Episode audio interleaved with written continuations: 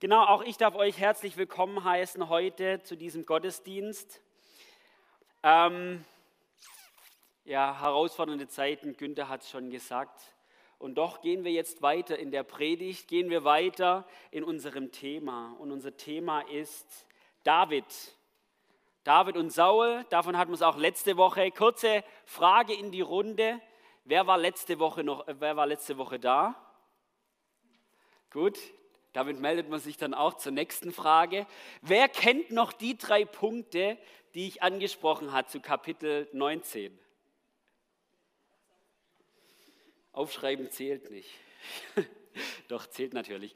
Ich, ich, ich, klick's, ich klick's rein, ich, ich erlöse euch von, dem, von der Frage. Wir hatten 1 Samuel Kapitel 19. Da ging es darum, ähm, David hatte Goliath besiegt und war jetzt auf der Karriereleiter ganz oben. Und genau dieses Kapitel ist so ein Wendepunkt in dem Leben von David. Das ist ein Wendepunkt, denn da wird Saul zu seinem großen Feind. Saul wird zu seinem Feind, er hasst ihn und er versucht dreimal ihn allein in diesem Kapitel umzubringen. In der Kürze der Zeit doch erstaunlich. Genau, und ich habe drei Punkte da drin gehabt. Der erste Punkt, Neid und Eifersucht vergiften das Herz. Was war der Grund, warum Saul David umbringen wollte? Er war neidisch auf David. Saul hat tausend umgebracht, David hat zehntausend umgebracht. Saul war neidisch. Er war eifersüchtig und daraus ist Hass entwachsen, ist Hass in sein Leben gekommen. Und er hat ihn verfolgt und da auch die Frage an uns, wie gehen wir mit eifersüchtigen und neidischen Gedanken in unserem Leben um? Zweiter Punkt, Unrecht trotz Treue. David war absolut seinem Gott treu und David war absolut Saul treu. Er hat für ihn gekämpft. Er hat die ganzen Brautgelder gebracht, die er verlangt hat für seine Töchter. Äh, David war absolut, absolut treu. Und dennoch ist er verfolgt worden. Und auch das konnten wir auf unser Leben ein Stück weit äh, beziehen. Denn in den Evangelien lesen wir, sagt Jesus, und ihr werdet von allen gehasst werden um meines Namens willen, Matthäus 10. Also können wir da auch schreiben, Unrecht, weil Treue in unserem Leben. Ja, wir haben hin und wieder Sauls in unserem Leben. Wir haben Verfolgung. Wir lesen es in den Open Doors. Da ist nicht so friedlich wie bei uns in vielen Ländern. Da herrscht Verfolgung. Unrecht, weil oder trotz Treue.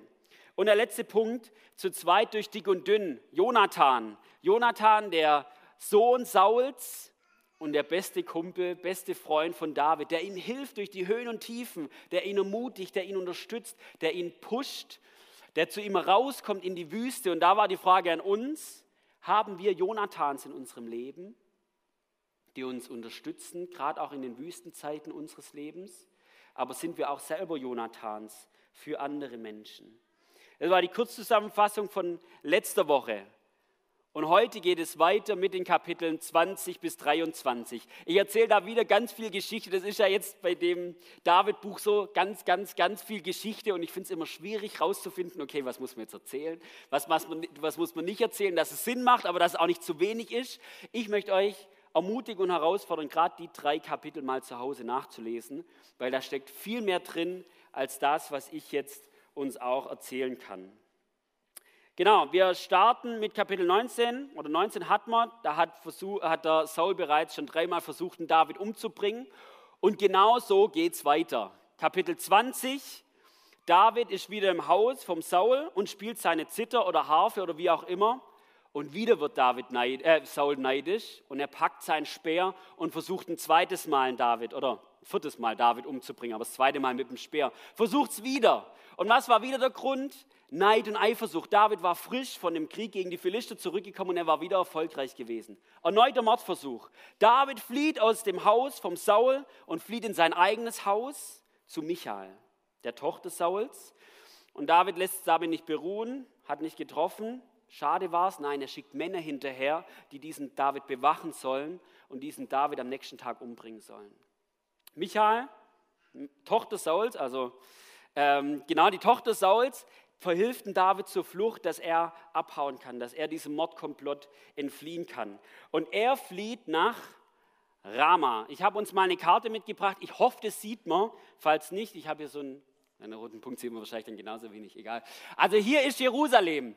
Hier oben ist Gibea, da war der Saul eben mit seinem, mit seinem Hof und, und ähm, David flieht nach Rama. Warum nach Rama? Wer wohnte dort? Samuel, genau. Da, seine, seine, äh, seine Family vom Saul haben, hat schon dort gelebt und auch er hat sich dort niedergelassen. David flieht nach Rama zu, Saul, äh, zu, zu Samuel. Nicht zu Saul, das wäre komisch. Zu Samuel.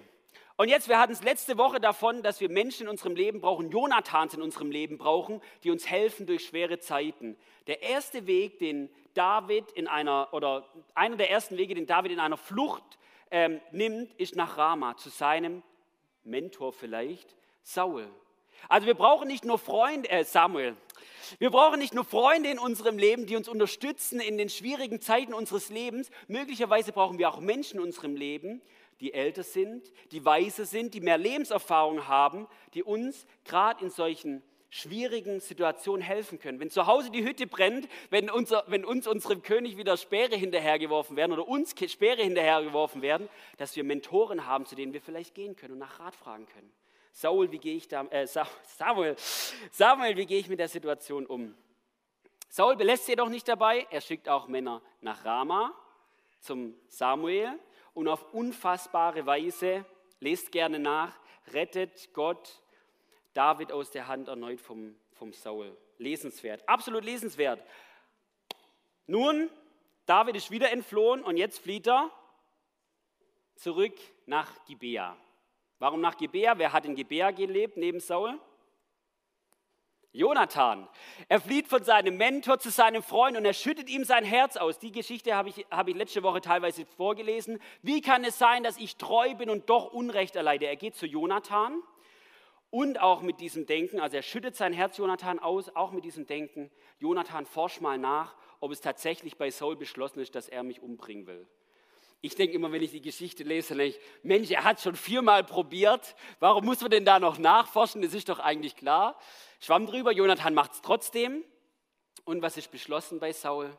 Absolut will er ihn umbringen. Jonathan fragt David, ähm, äh, Jonathan fragt Saul, wie es um den David steht, und er beschimpft ihn. Er beschimpft ihn als Sohn einer entarteten Mutter.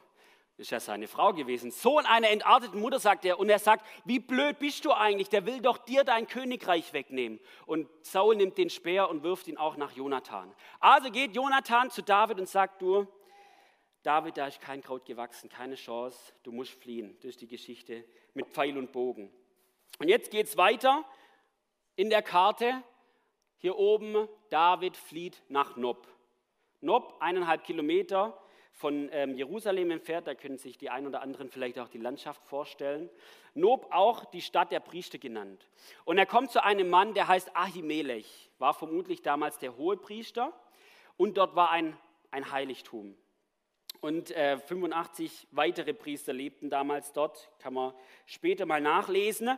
Und David kommt also dahin zu diesem Ahimelech. Und der merkt schon, oh, da ist ein bisschen was faul, denn David kommt allein. Also der Herr Oberst von dem, von dem Herr vom Saul kommt allein zu diesem Ahimelech und Ahimelech fragt ihn, ähm, Du, was ist denn los? Ist alles in Ordnung bei dir? Also ich übersetze es natürlich, so steht es nicht in der Bibel. Ist alles in Ordnung bei dir? Und er sagt, na, ich bin in, in, in einem Geheimauftrag von Saul unterwegs, deswegen ist es alles gut. Das heißt, David belügt hier den Ahimelech eiskalt. Und er hält dieselbe Lüge, die ganzen Gespräche mit diesem Ahimelech aufrecht. Er belügt ihn, er sagt, hey, bei mir ist alles in Ordnung, du brauchst dir keine Sorgen machen, ich bin in einem Geheimauftrag unterwegs. Und wisst ihr, was, was mir das für mich persönlich, wenn ich das lese, dann gefällt mir die Bibel immer und immer, immer besser und immer wieder. Warum? Wir, wir lesen von diesen Helden in der Bibel, ähm, Abraham, Isaac, äh, Jakob und so weiter und so fort und auch David, und wir lesen von ihnen, das waren keine moralischen Überflieger. Keiner von ihnen. Alle, alle, alle Helden, die wir, von denen wir lesen in der Bibel, die haben immer und immer wieder einen Schnitzer drin. Und David war es genau das Gleiche. Er, er belügte den Ahimelech und es ist ja nur eine Sache von vielen. Da kommen noch Bathseba und ganz viele andere Geschichten. Vielleicht auch in anderen Predigten gehen wir da noch darauf ein, wo die, wo die Helden und auch David in der Bibel absolut daneben liegen. David liegt daneben immer und immer wieder in seinem Leben. Es wird sogar beschrieben, dass er den Tempel nachher nicht bauen darf, weil so viel Blut an seinen Händen liegt, weil er so viele Dörfer gebrandschatzt hat. Ähm, also der war moralisch kein Überflieger. Und dennoch wurde er ein Mann nach dem Herzen Gottes genannt. Das ist erstaunlich. Das ist erstaunlich für mich, weil es für mich heißt, oder das ist erstaunlich, weil wenn wir das Leben vom David sehen, dann merken wir, Gott sehnt sich nicht nach den perfekten Menschen, nach denen, die alles richtig machen, nach denen, die ohne Schuld sind oder so, sondern das, das, der Schwerpunkt Davids, warum er ein, ein Mann nach dem Herzen Gottes war, war, dass er sein Herz immer Gott zugewandt hatte. Er hat Schnitze gemacht, er hat immer wieder Misch gebaut, aber sein Herz war Gott zugewandt. Wir lesen es durch die ganzen Psalmen hindurch. Immer und immer und immer und immer wieder kommt David zu seinem Gott. Immer und immer wieder hält er Gott sein Herz hin und er tut Buße, wenn er daneben gelegen ist. Immer und immer wieder rennt er zu seinem Gott. Ein Mann nach dem Herzen Gottes. Und es bedeutet für mich, für unser Leben auch, Gott sehnt sich nicht nach einer perfekten Biografie, oder nach so einem absolut sündlosen, auf Hochglanz poliertes Leben. Gott sehnt sich nach Herzen, die ihm zugewandt sind. Gott sehnt sich nach Menschen, die ihm nachfolgen. Es geht nicht um die perfekte Hochglanzbiografie, sondern Gott geht es um Menschen, die ihr Herz ihm hinhalten. Äh, Menschen, die ihm nachfolgen. Und das lesen wir auch in Johannes 4,23, das ist die Geschichte mit der Frau am Jakobsbrunnen. Jesus ist da unterwegs, kommt auf die Frau im Jakobsbrunnen und da heißt es, es kommt aber die Stunde und ist jetzt da, ist jetzt, da die wahren Anbeter den Vater in Geist und Wahrheit anbeten werden. Denn auch der Vater sucht solche als seine Anbeter. Sucht Gott Anbetung auch im Zusammenhang mit Anbeter, aber letztendlich geht es ihm um die Menschen, die dahinter stehen. Menschen, die ihn anbeten, Menschen, die ihr Herz ihm zugewandt haben. Gott sucht Anbeter. Und es ist, das ist für mich Wahnsinn.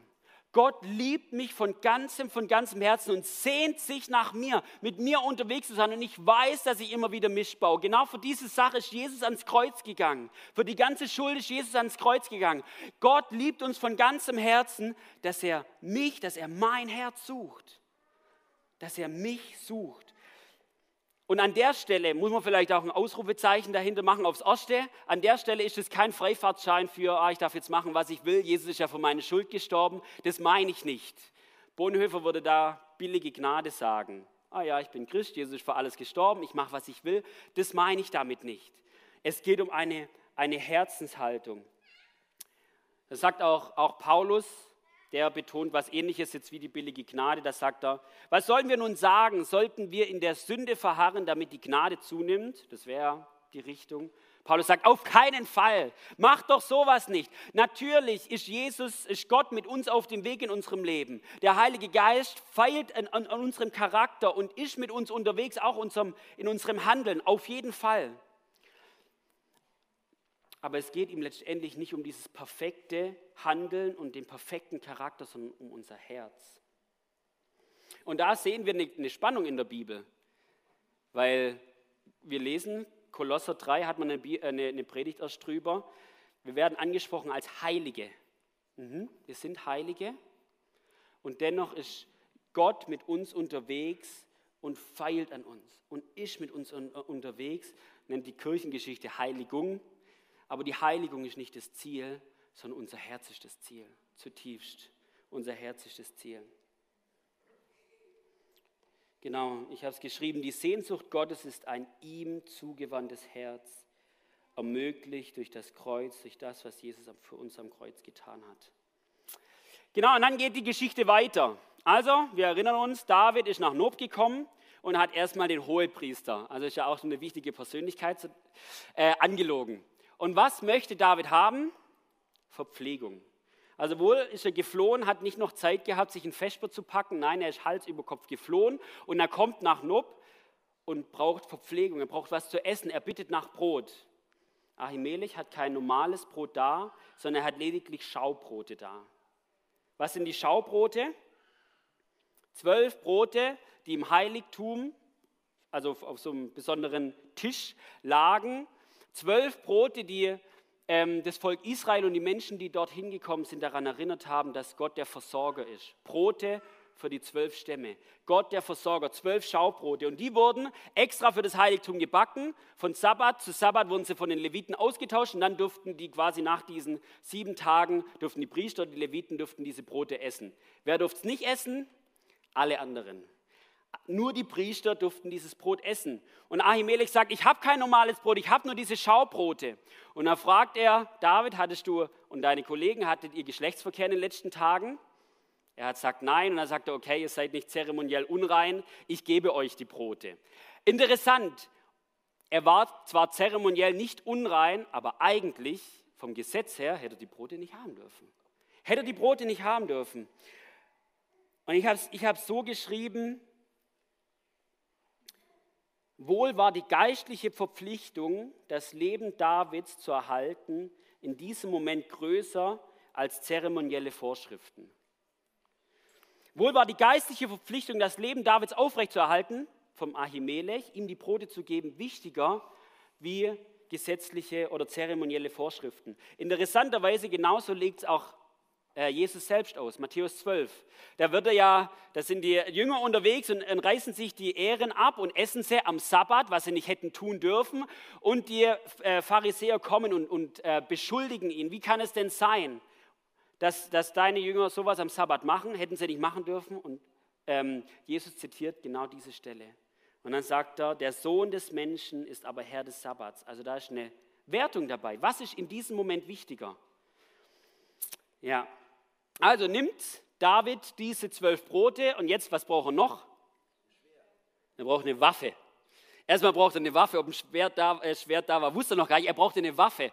Ahimelech, jetzt im Heiligtum findet man ja normalerweise jetzt nicht unbedingt Waffen, aber ein Schwert war da, das Schwert von Goliath. Ist auch interessant, warum war das Schwert Goliaths im Heiligtum? Möglicherweise daran zu erinnern, was Gott in diesem Krieg gegen die Philister vollbracht hat. Also ein Andenken quasi, ein Andenken daran, was Gott in Israel vollbracht hat. Und David nimmt das Schwert natürlich gerne mit und ist jetzt unterwegs mit dem Schwert Davids, äh, Schwert Goliaths. Was nehmen wir daraus mit, Brot und, und Schwert? Wenn wir uns vergewissern, wofür das Heiligtum steht, dann hat es für mich eine tiefe Bedeutung. Für was stand das Heiligtum? Gegenwart Gottes, obwohl die Bundeslade in dem Moment nicht da war, aber eigentlich Gegenwart Gottes, ein Ort der Ruhe, ein Ort der Anbetung, Ort der Besinnung, Ort auch auf das Hören Gottes. Und David kommt hin, gehetzt, ist auf der Flucht, ist ähm, hungrig, ist unbewaffnet und geht aus diesem Heiligtum heraus, gesättigt und bewaffnet. Auf der Flucht, gehetzt, voll Angst, unbewaffnet und er geht aus dem Heiligtum heraus, gesättigt und bewaffnet. Und ich finde dieses Bild unglaublich genial für unser Leben. Unglaublich genial für unser Leben.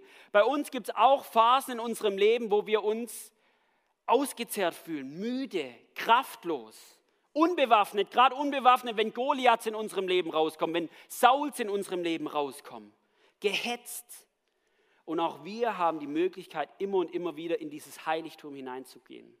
Heiligtum kann Gottesdienst sein, Hauskreise, kann die Limburg, kann die Tech sein, kann auch Sofa zu Hause sein. Wir können immer wieder in diesen Ort der bewussten Gegenwart Gottes hineingehen, uns neu nach ihm ausrichten, ihn anbeten, ihn preisen. Neu in Beziehung mit diesem Jesus zu kommen. Und was sagt Jesus von sich selber? Brot. Ich bin das Brot des Lebens. Wer zu mir kommt, wird nicht hungern und wer an mich glaubt, wird nie mehr dürsten. Ich, ich finde ich find dieses Bild gewaltig. Wir kommen ausgezerrt, müde und kraftlos und hungrig in dieses Heiligtum, in die Gegenwart Gottes. Vielleicht ist einfach nur morgens auf dem Sofa in der stillen Zeit, wie wir es auch sagen, in, der, in die Gegenwart Gottes und darf in der persönlichen Begegnung mit Jesus Brot essen. Wird neu gekräftigt. Die persönliche Begegnung mit Jesus. Schwert. Wo finden wir das Schwert in der Bibel? Vielen Stellen. In der Offenbarung lesen wir es zum Beispiel einmal, da kommt das Schwert aus dem Mund, aber ich meine andere Stelle, Epheser 6, die Waffenrüstung Gottes, da kommt das Schwert vor. Und dort lesen wir, Schließlich werdet stark im Herrn und in der, Ma und in der Macht seiner Stärke. Zieht die ganze Waffenrüstung Gottes an, damit ihr gegen die Listen des Teufels bestehen könnt. Jetzt steht hier Punkt, Punkt, Punkt. Da steht, denn unsere, unsere Kämpfe sind nicht gegen Fleisch und Blut, sondern gegen die Mächte der Finsternis. Dann kommt, kommt die Waffenrüstung und am Ende der Waffenrüstung steht, nehmt auch den Helm des Heils und das Schwert des Geistes, das ist das Wort Gottes. Das Schwert des Geistes, das ist das Wort Gottes. Jetzt können wir wieder auf die persönliche Begegnung mit Jesus eingehen, weil Jesus wird ja als Wort Gottes auch beschrieben, Johannes 1. Aber das Schwert kann auch die Bibel sein. Sein Wort in der Begegnung, im Studieren, im Meditieren, im Nachdenken über das Wort Gottes, über die Bibel, haben wir ein Schwert an der Hand. Und wie man damit umgeht, das lesen wir sogar, wie, äh, wie, man da, wie, wie Jesus damit umgeht, das lesen wir auch in den Evangelien. Versuchung. Jesus wird in die Wüste getrieben und wird versucht. Und wie, antwort, wie, wie pariert er die Schläge des Teufels? Mit Bibelstellen, drei Bibelstellen. Also die Frage, Gott, wie bist du? Wie denkst du? Was denkst du über mich? Was denkst du über andere Menschen? Was ist dir wichtig? Was denkst du über diese Welt? Kann ein Schwert in unserer Hand sein. Brot und Schwert an unsere Hand. Die persönliche Begegnung mit Jesus und die Bibel. Und ich habe am Anfang gesagt, es gibt Phasen in unserem Leben, wo wir ausgezehrt und müde und, und äh, schwächlich sind. Natürlich brauchen wir in diesen Zeiten ähm, Brot und Schwert um, besonders. Aber ich bin davon überzeugt, dass wir eine persönliche Be Begegnung mit Jesus eigentlich jeden Tag brauchen. Jeden Tag wieder neu. Nicht nur von Tal zu Tal, sondern durchgängig durch unser Leben. Immer und immer und immer und immer wieder. Jetzt gehen wir weiter in der Geschichte. David hat jetzt Schwert und Brot, ist jetzt wieder frisch und flieht jetzt weiter. Und er flieht nach Gad. Warum ist es interessant und, nennenswert? Gad ist eine Philisterstadt. Philisterstadt, also er hat das Schwert Goliaths und dann trägt es erstmal zu den Philistern direkt vor die Nase ich, ich, kann darauf nicht so lange eingehen. Er kommt, er kommt da bloß raus, weil er sich verrückt stellt, dass er, dass er hier, ähm, kenne den Film ziemlich beste Freunde, wie er da vorne im Auto sitzt. Genau so entkommt er da. Also er kommt, ähm, weil er sich verrückt stellt, dass der Philisterkönig ihn nicht haben möchte. Und von Gad zieht er nach, erst zu dieser Höhle nach Adulam. Und Adulam, da scharen sich 400 weitere Männer um ihn rum und dann geht er nach Moab. Warum geht er nach Moab? Da bringt er seinen Vater und seine Mutter hin. Wohl hatte David Angst, dass sich, dass sich Saul an seinen Eltern vergreift, sonst hätte er sie nicht äh, in Sicherheit gebracht. Warum waren sie da sicher? Die Moabiter waren Feinde der, der Israeliten. David darf sie trotzdem seine, seine Eltern dorthin bringen, weil die Urgroßmutter Davids war Ruth. Und Ruth war eine Moabiterin. Interessant, gell? ich finde es so genial wie die Bibel. Immer wieder. Ähm, Moabiterin. Und deswegen konnte er seine, seine Eltern bei den Moabitern abbringen. Das passt von der Karte nicht ganz. Es wäre eigentlich eher hier unten, aber sonst wäre es auf meiner Karte nicht mehr drunter. Also es war eigentlich ähm, nur Ochsensaufen südlich vom äh, Toten Meer. Genau. Und dann äh, geht er weiter, äh, wird er von einem Propheten nach Heret, einem Wald geschickt, und von dort geht er nach Keila, Keila.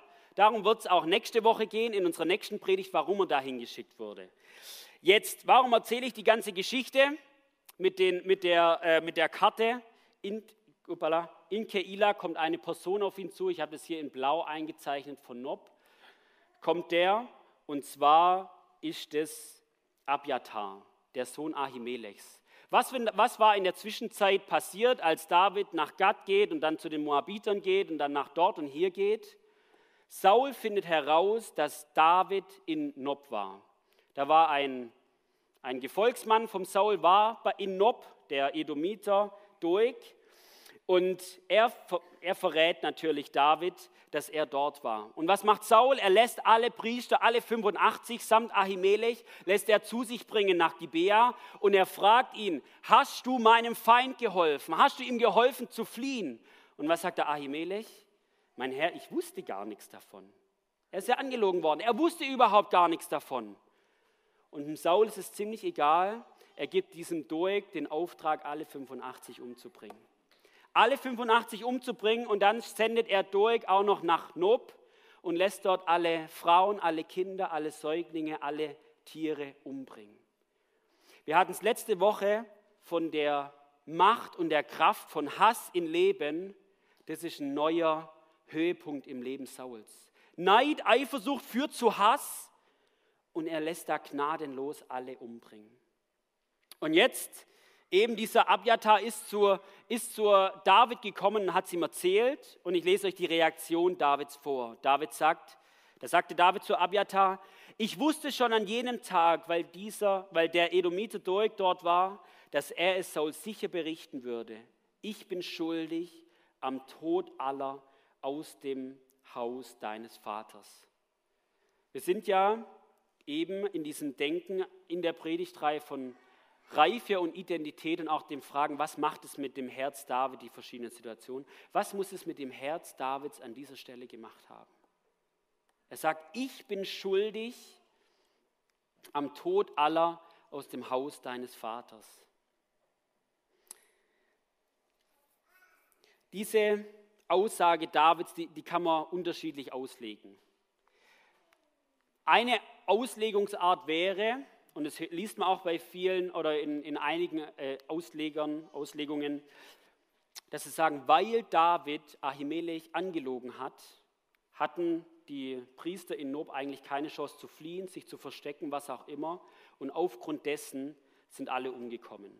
Also quasi war der Tod der vielen, war ist zurückzuführen auf die Lüge Davids. Und so empfindet es David ja auch. Ich bin schuldig an all dem. Das ist die eine Auslegung. Und die andere Auslegung könnte man sagen, egal wie David gehandelt hätte, ob er ihnen die Wahrheit oder nicht die Wahrheit gesagt hätte, die Schuld ist auf Saul zurückzuführen, weil der im blinden Hass einfach alle umgebracht hat. Wo hätte David denn sonst hingehen können?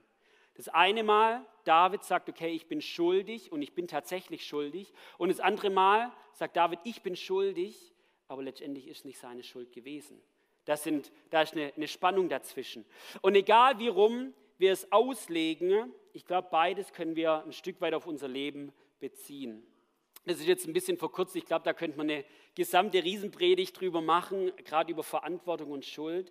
Aber ich möchte es kurz noch ansprechen. Erstes, David ist tatsächlich schuldig. Dann lesen wir weiter, dass David Verantwortung für sein Handeln übernimmt. Weil was macht er? Er nimmt diesen Abjatar in sein, in sein Gefolge auf. Er nimmt, er nimmt für sein, er, erstmal sagt er natürlich, ich bin tatsächlich schuldig, er bekennt es und dann übernimmt er die Verantwortung für sein Handeln. Er nimmt nämlich diesen Sohn, diesen einzigen Überlebenden auf und versorgt ihn und bringt ihn weiter durch. Das heißt, David übernimmt Verantwortung für sein Handeln. Und ich glaube, gerade in Bezug auf Reife ist es unheimlich wichtig. Ein Teil von Reife ist, für unser Handeln Verantwortung zu übernehmen.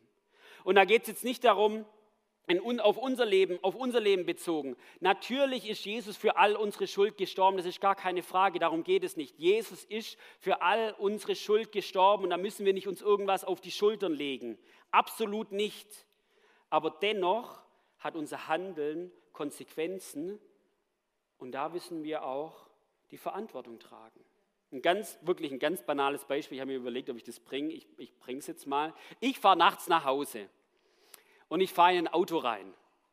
Niemand hat es gesehen. Ich fahre vollends nach Hause. Und am nächsten Tag sage ich, Herr, ich habe mich da aus Angst leiten lassen. Das war nicht richtig, das war unehrlich. Hey, es tut mir leid. Das stimmt und das ist richtig. Und dennoch muss ich zu dem, zu dem Halter von dem Auto äh, gehen und sagen, du, ich bin in dein Auto reingefahren. Das ist Verantwortung übernehmen für das eigene Handeln. Und jetzt zum Zweiten. David ist tatsächlich schuldig. David nimmt die Schuld auf seine Schultern, obwohl es eigentlich nicht seine Schuld gewesen ist. Letztendlich war es ja Saul, der aus Hass alle umbringen hat, hat äh, aus Hass alle umgebracht hat. Wo hätte denn der David hingehen sollen? Erst geht er nach Rama, das konnte er nicht mehr hin, da hatten der Saul schon gefunden gehabt, wo soll er denn hingehen? Also geht er zu diesem Heiligtum. Und egal, ob er jetzt gelogen hätte oder nicht, die wären vermutlich umgekommen. Also David nimmt Schuld auf sich, obwohl es möglicherweise nicht seine Schuld war. Auch das können wir auf unser Leben übertragen. Ich habe ähm, ein Gespräch gehabt vor einiger Zeit mit einem, mit einem Jugendlichen, jungen Mann, und der hat gesagt, weißt du, Früher, ich habe echt gelitten unter der Trennung meiner Eltern. Natürlich, weil ein Elternpaar nicht mehr da war. Aber, was war der größte Punkt? Ich habe mich schuldig gefühlt, dass sich meine Eltern getrennt haben. Das war, eine, das war für ihn eine Frage der Schuld. Ein junger Mann, der sagt, ich bin schuld daran, dass sich meine, meine Eltern getrennt haben. Ich bin das Problem gewesen. Und das wäre so eine Sache wie bei David, dass du, dass du dem jungen Mann zusprichst, nein, es ist nicht deine Schuld gewesen, lasche das doch, trag das doch nicht auf deine Schultern.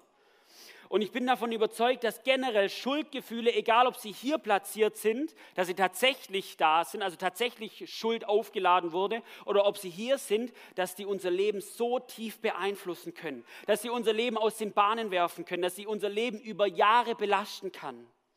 Und natürlich ist es eine Wahrheit, dass Jesus für unsere Schuld gestorben ist. Und wenn wir das begreifen und das in unserem, in unserem Herzen Klick macht und diese Schuld weg ist, diese Schuldgefühle weg sind, dann sagen wir natürlich Halleluja.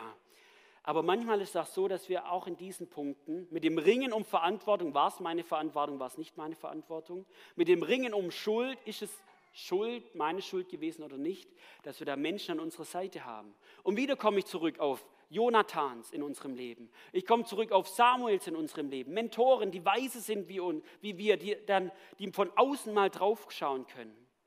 Bei uns in der Gemeinde kann es auch, können es auch Seelsorgegespräche sein, wo wir ganz tolle Angebote haben, wo wir Menschen in unserem Leben brauchen, die von außen mal draufschauen und, und, das möglicherweise sortieren können. Weil Schuldgefühle sind ja nicht rational.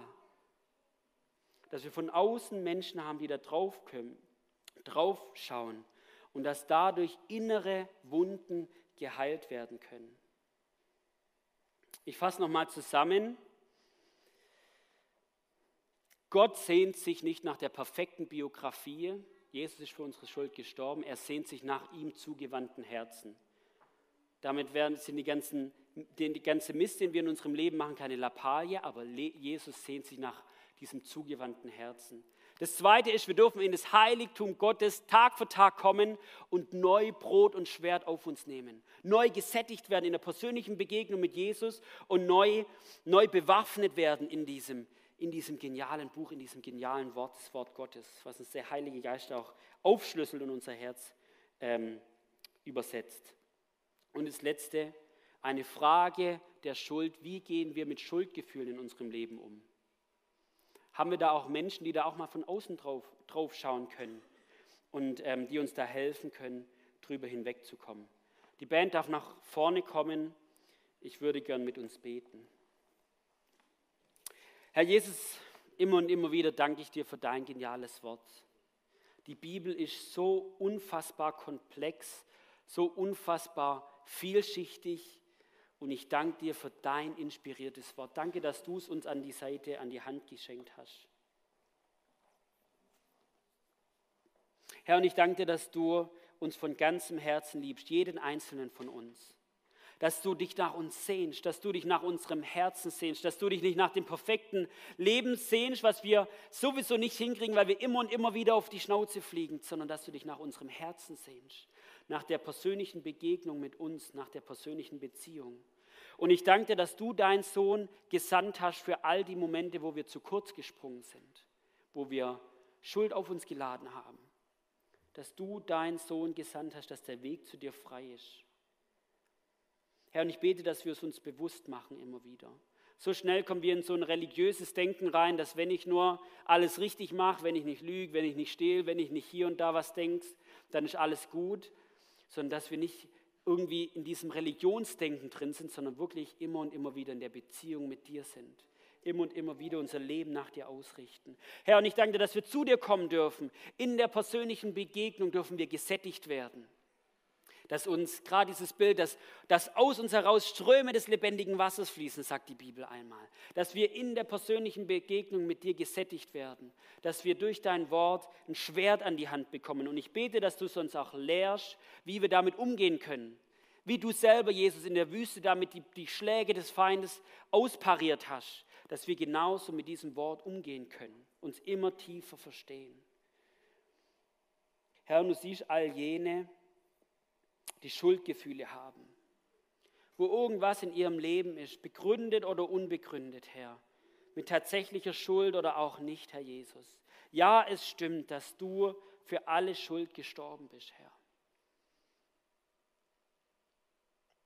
Und so bete ich, dass du diese Schuldgefühle wegnimmst. Und zugleich bete ich, dass du ihnen Menschen an die Seite stellst, die da in der Kommunikation mit ihnen diese Dinge erarbeiten, ausräumen können. Dass wir nicht irgendwie gebeugt durchs Leben gehen, schuldbeladen, sondern aufrecht, weil du uns befreit hast von alledem. Ich danke dir, Herr. Und in all dem gebührt dir Lob, Preis und Ehre. Dank sei dir. Amen.